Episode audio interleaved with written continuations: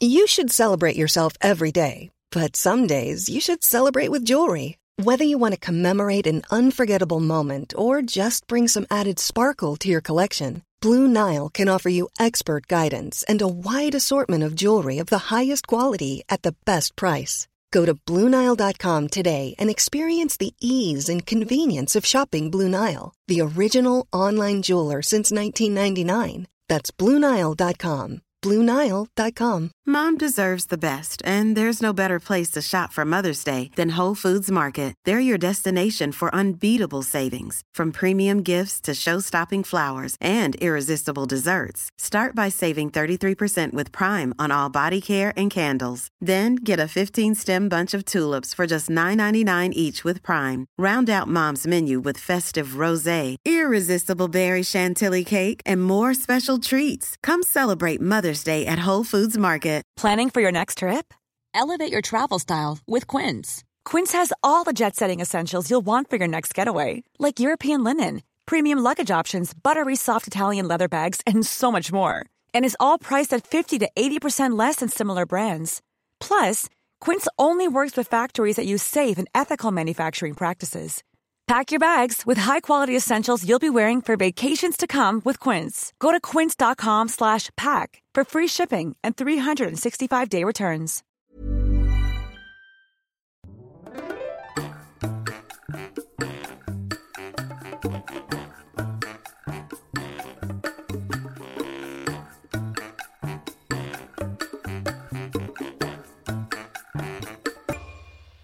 Hola, ¿qué tal? Esto es How to Spanish Podcast. Yo soy David. Y yo soy Ana.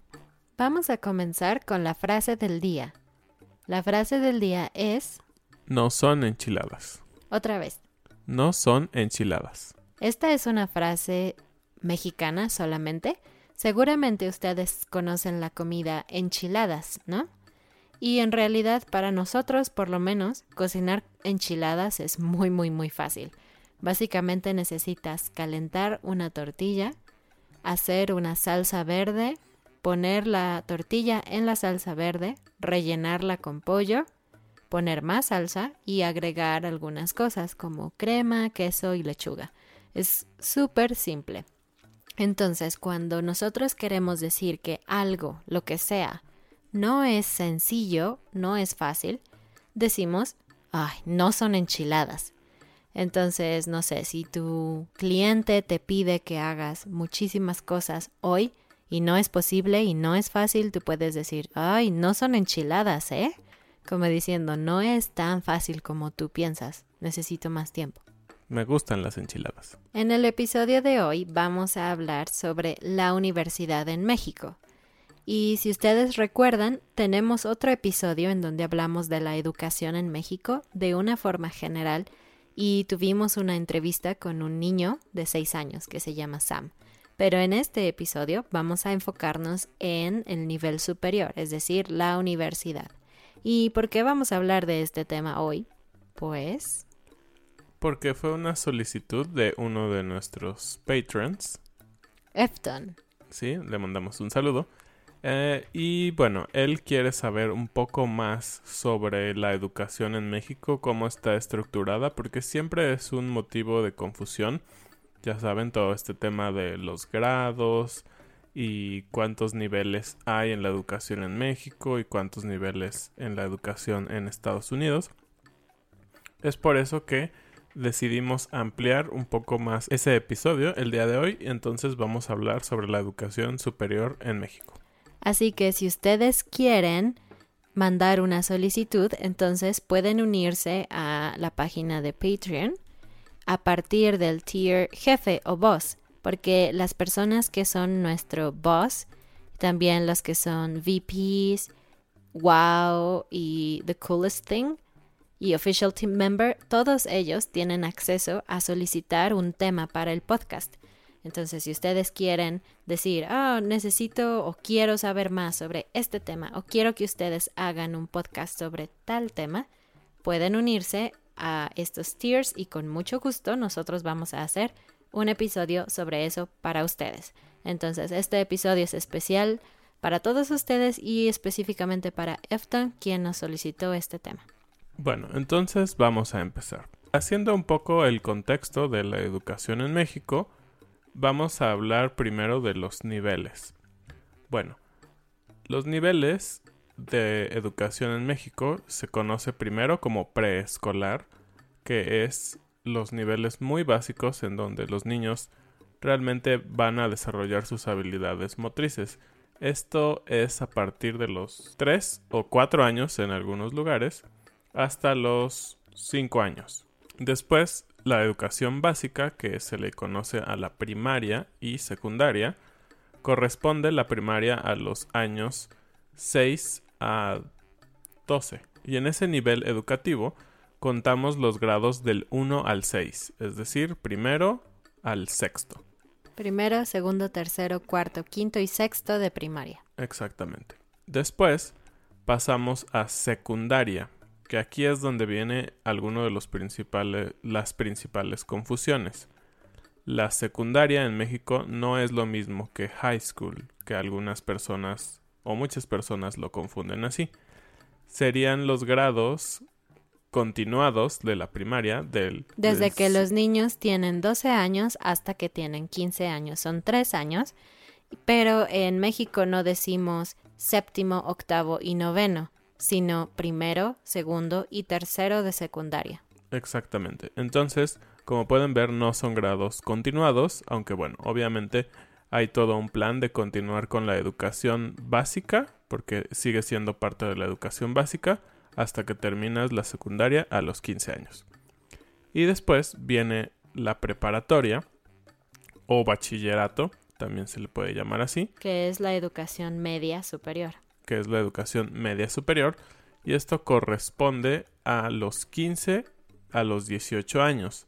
Esto sí sería el equivalente al high school, los últimos tres años antes de una carrera universitaria. Y finalmente llegamos a la carrera universitaria, que corresponde de los 18 a los 21, 22, 23. años, depende del tiempo que cada estudiante tarde en hacer su carrera universitaria. El tiempo normal de una carrera universitaria en México va de los 3 años y medio hasta los 4 años y medio, exceptuando carreras que son largas en todos lados como, como medicina, que puede llegar a ser hasta 10 años cuando estudias una especialidad.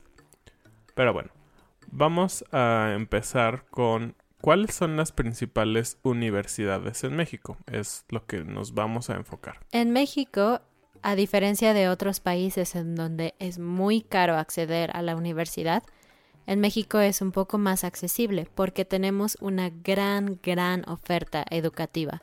Tenemos muchas opciones privadas y bastantes opciones públicas también. Y entre las opciones privadas hay diferentes niveles. Hay escuelas relativamente baratas y hay escuelas muy caras. Entonces, por ejemplo, David estudió en una universidad privada, yo también, pero mi universidad fue un poco más barata que la suya. Entonces, ¿puedes decirnos, David, un poco sobre las escuelas privadas, las universidades privadas en México? Claro, las universidades privadas, em, como dice Ana, hay de diversos precios. Obviamente esto depende mucho, claro, de la estructura con la cual cuentan las universidades y en esto nos referimos a los planteles, a los servicios que puedes tener en ellos, las cosas extracurriculares que puedes hacer, llámese deportes, cultura, em, asociaciones estudiantiles, todo esto influye mucho en el precio que tú pagas eh, semestralmente por estudiar, ya que pues no solo pagas por ir a clases, sino por acceso a todo lo demás que te ofrece un campus en específico. Obviamente también los estándares de calidad de cada escuela varían dependiendo obviamente de su presupuesto, pero la mayoría de las universidades privadas buscan tener un estándar de calidad en los profesores que imparten sus clases, que sean personas experimentadas en el campo que están dando clases, que tengan los estudios suficientes. Por ejemplo, en mi universidad, si tú querías ser profesor de una licenciatura, al menos tendrías que tener una maestría. Y si tú querías ser profesor en una maestría, al menos tendrías que tener un doctorado. Todas estas cosas son las que influyen en cómo se calculan los precios para las universidades privadas. Y podríamos mencionar algunas, yo diría las tres más importantes en México, que sería la Universidad Iberoamericana. O la Ibero. Lo que llamamos la Ibero, que tiene varios campus en el país. Ah, la Universidad Anáhuac, que no tiene tantos campus, sobre todo hay más campus en el centro del país. Y mi universidad, mi alma mater, el Tecnológico de Monterrey, que tiene mucho más conocido también como el TEC y que tiene mucho más alcance en todo el país. Estas tres universidades podríamos decir que son las universidades más importantes en lo que se refiere a universidades privadas. Ah, y si notaron, David mencionó otras palabras importantes. Licenciatura es una carrera universitaria. Después de eso sigue la, bueno, puede haber posgrados o especializaciones pequeñas de dos años o algo así. Y después viene la maestría y el doctorado, igual que en otros países. También existe lo que llamamos diplomado, que es un curso de cierto número de horas, es decir, no puede ser muy pequeño como dos días y tienes un diplomado, o muy corto, pero eh, normalmente un diplomado dura algo así como de seis a ocho meses, por lo que no es ni una maestría ni un doctorado, simplemente es un curso o un taller un poco más especializado que lo que tomarías normalmente en unas cuantas horas o días. Y ahora pasamos a hablar un poco sobre las universidades públicas. Y en México, eh, las principales universidades públicas, las dos más grandes, son la UNAM, que es la Universidad Nacional Autónoma de México, y el POLI, el Instituto Politécnico Nacional, también conocido como IPN. IPN por sus siglas. Y hay algunas otras, por ejemplo, nuestra ciudad Querétaro tiene la UAC, que es Universidad Autónoma de Querétaro, existe la UAM, Autónoma Metropolitana, y por ejemplo en Monterrey la UANL, Universidad Autónoma de Nuevo León. Y todas estas son del gobierno, entonces por y por lo tanto son gratuitas entre comillas porque cada estudiante debe pagar una cuota cada año, pero por ejemplo en el caso de la UNAM es nada, creo que son como 20 centavos, 80 centavos, ni siquiera es un peso. Pero obviamente si tú pagas en el banco, la cantidad mínima son 100 pesos. Aún así, 100 pesos por un año es nada. Y en este episodio, porque no tenemos tanto tiempo, decidimos enfocarnos en la UNAM, la Universidad Nacional Autónoma de México, puesto que es la más conocida, es de las más grandes y pues es interesante para ustedes. Incluso hay muchos extranjeros estudiando allí. En la actualidad, la UNAM tiene alrededor de 350 mil estudiantes. Y la UNAM cabe decir que empieza desde la preparatoria. Entonces, este número es para estudiantes de prepa, licenciatura y ah, lo que dijimos, posgrado, maestría, doctorado. En total, son más o menos 350 mil estudiantes. Ok, en sus planes de estudios tiene 33 carreras técnicas. Esto de las carreras técnicas es cuando tú en el nivel preparatoria estudias una especialización técnica. No vas a tener una licenciatura, es decir, una carrera profesional universitaria, pero con esta carrera técnica puedes ya trabajar en el mundo laboral digamos, cosas como técnico en contabilidad. No eres un contador como tal, pero puedes ayudar en un área contable. O un técnico electricista, técnico mecánico. Si lo pueden ver, son funciones a veces un poco más manuales. También cuenta con 115 carreras en licenciatura, es decir, ya a nivel profesional, 92 planes de estudio de maestría y doctorado y 36 programas de especialización. ¿Y qué tipo de carreras puedes estudiar en la UNAM? Bueno, es importante mencionar que la mayor parte de las carreras en México se dividen en dos grandes áreas. Esto que dijimos de licenciatura e ingeniería. ¿Cuál es la principal diferencia entre estas dos? Podríamos decir que las licenciaturas están enfocados hacia humanidades, artes, derecho Y otras. y administrativas. Y las ingenierías, que viene, el nombre ingeniería viene de ingenio, ah, son las que están enfocadas más a las ciencias y técnicas. Por ejemplo, hay ingenieros químicos, son personas que conocen y estudian mucho sobre química, se llama ingeniería química. Y vamos a decirles algunas de las opciones de estas 115 carreras que podrían ustedes elegir para estudiar en la UNAM. Em, vamos a decir algunas con cada letra del alfabeto. A. Actuaría, Administración. arquitectura, Antropología. B. biología, Bioquímica. C. ciencias políticas, Cinematografía. contaduría, claro, D. derecho, Diseño gráfico. E. ecología, Economía. Enseñanza de alemán, español, francés, inglés, italiano como lengua extranjera. F. física, Filosofía. G. geografía, Geohistoria. H. historia, Historia del arte. I. ingeniería civil, Ingeniería en computación.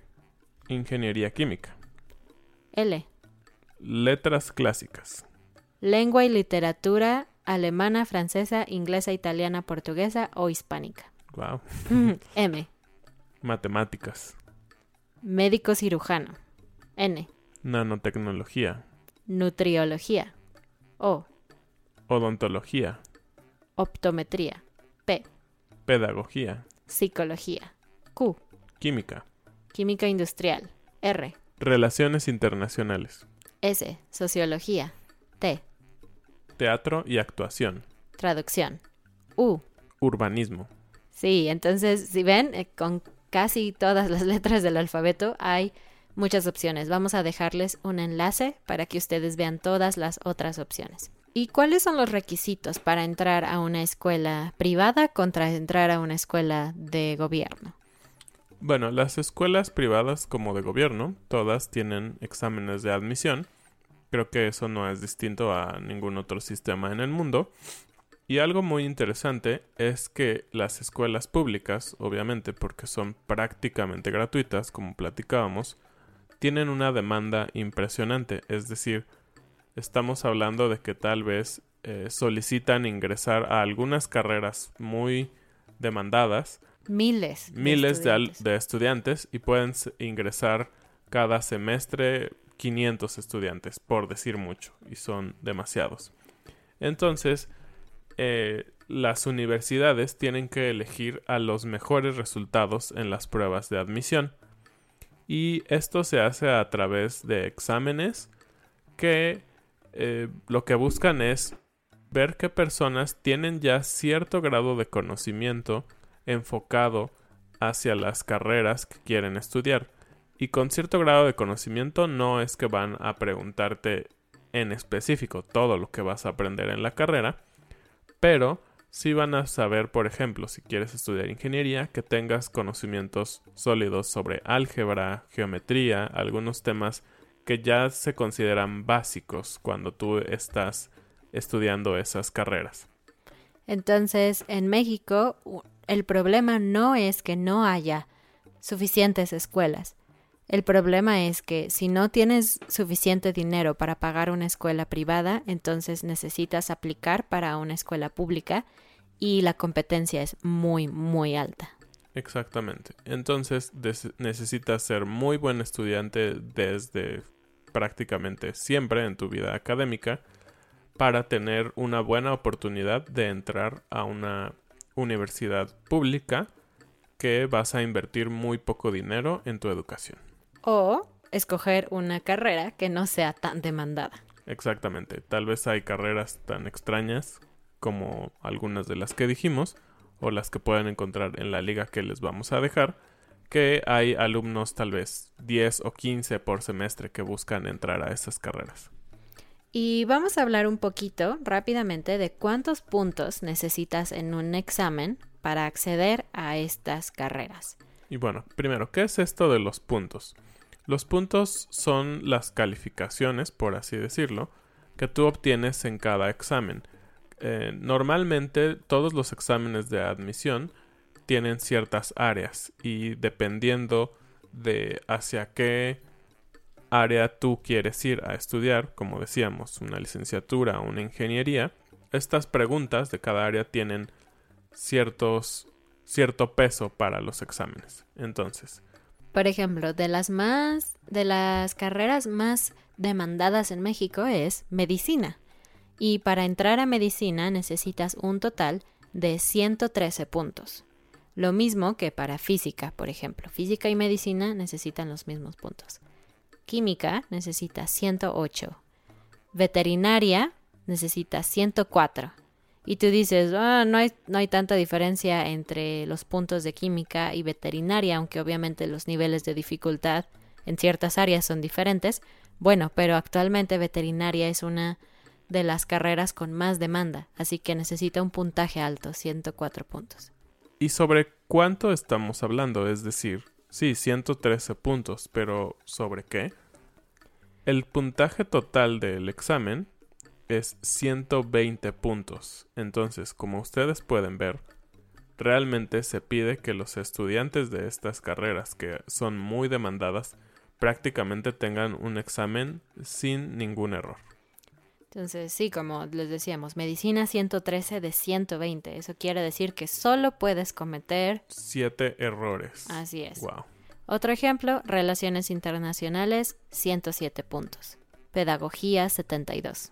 Sí, como pueden ver, dependiendo de la demanda y también, seamos honestos, de la dificultad que va a haber dentro de esa carrera, pues puedes tener menos puntos.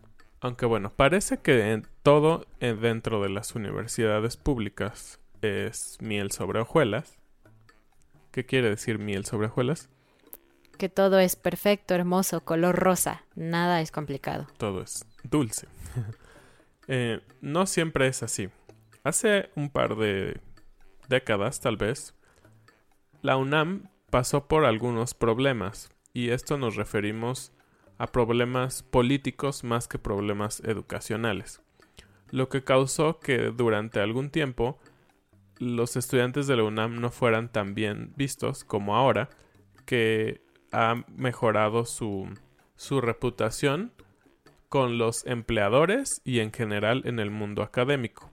La mayoría de estos problemas vienen de problemas internos en la UNAM, es decir, la administración quién es el rector, es decir, quién es como el presidente, digamos, de la universidad. Líder.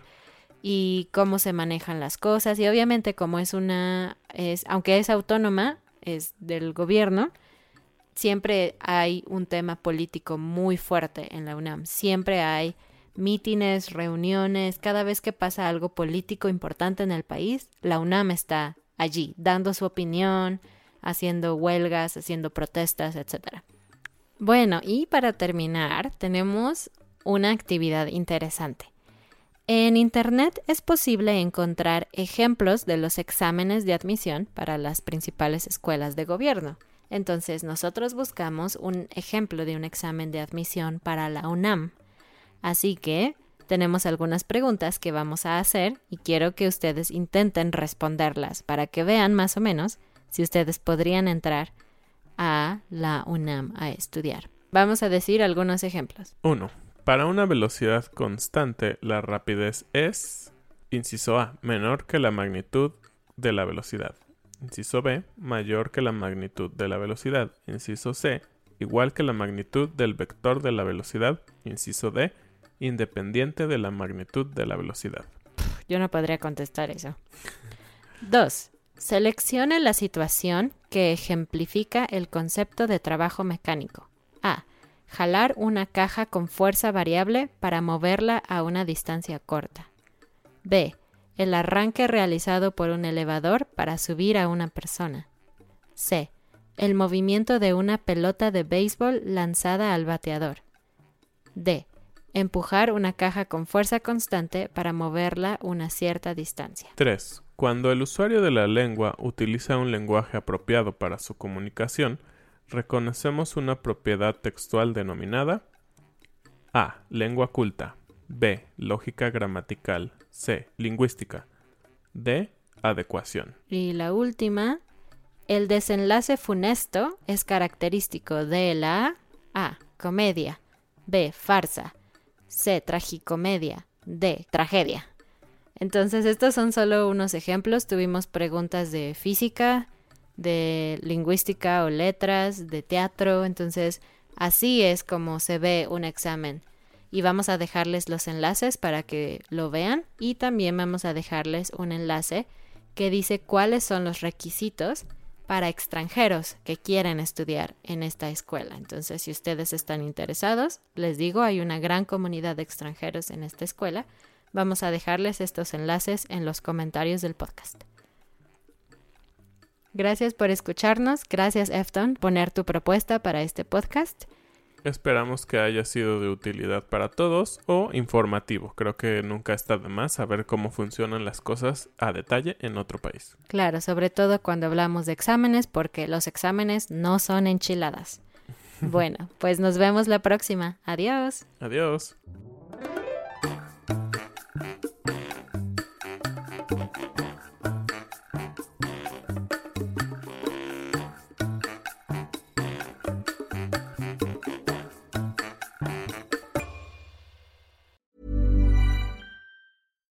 Deserves the best, and there's no better place to shop for Mother's Day than Whole Foods Market. They're your destination for unbeatable savings, from premium gifts to show-stopping flowers and irresistible desserts. Start by saving 33% with Prime on all body care and candles. Then get a 15-stem bunch of tulips for just $9.99 each with Prime. Round out Mom's menu with festive rosé, irresistible berry chantilly cake, and more special treats. Come celebrate Mother's Day at Whole Foods Market. Hi, I'm Daniel, founder of Pretty Litter. Cats and cat owners deserve better than any old fashioned litter. That's why I teamed up with scientists and veterinarians to create Pretty Litter. Its innovative crystal formula has superior odor control and weighs up to 80% less than clay litter. Pretty Litter even monitors health by changing colors to help detect early signs of potential illness. It's the world's smartest kitty litter. Go to prettylitter.com and use code ACAST for 20% off your first order and a free cat toy. Terms and conditions apply. See site for details.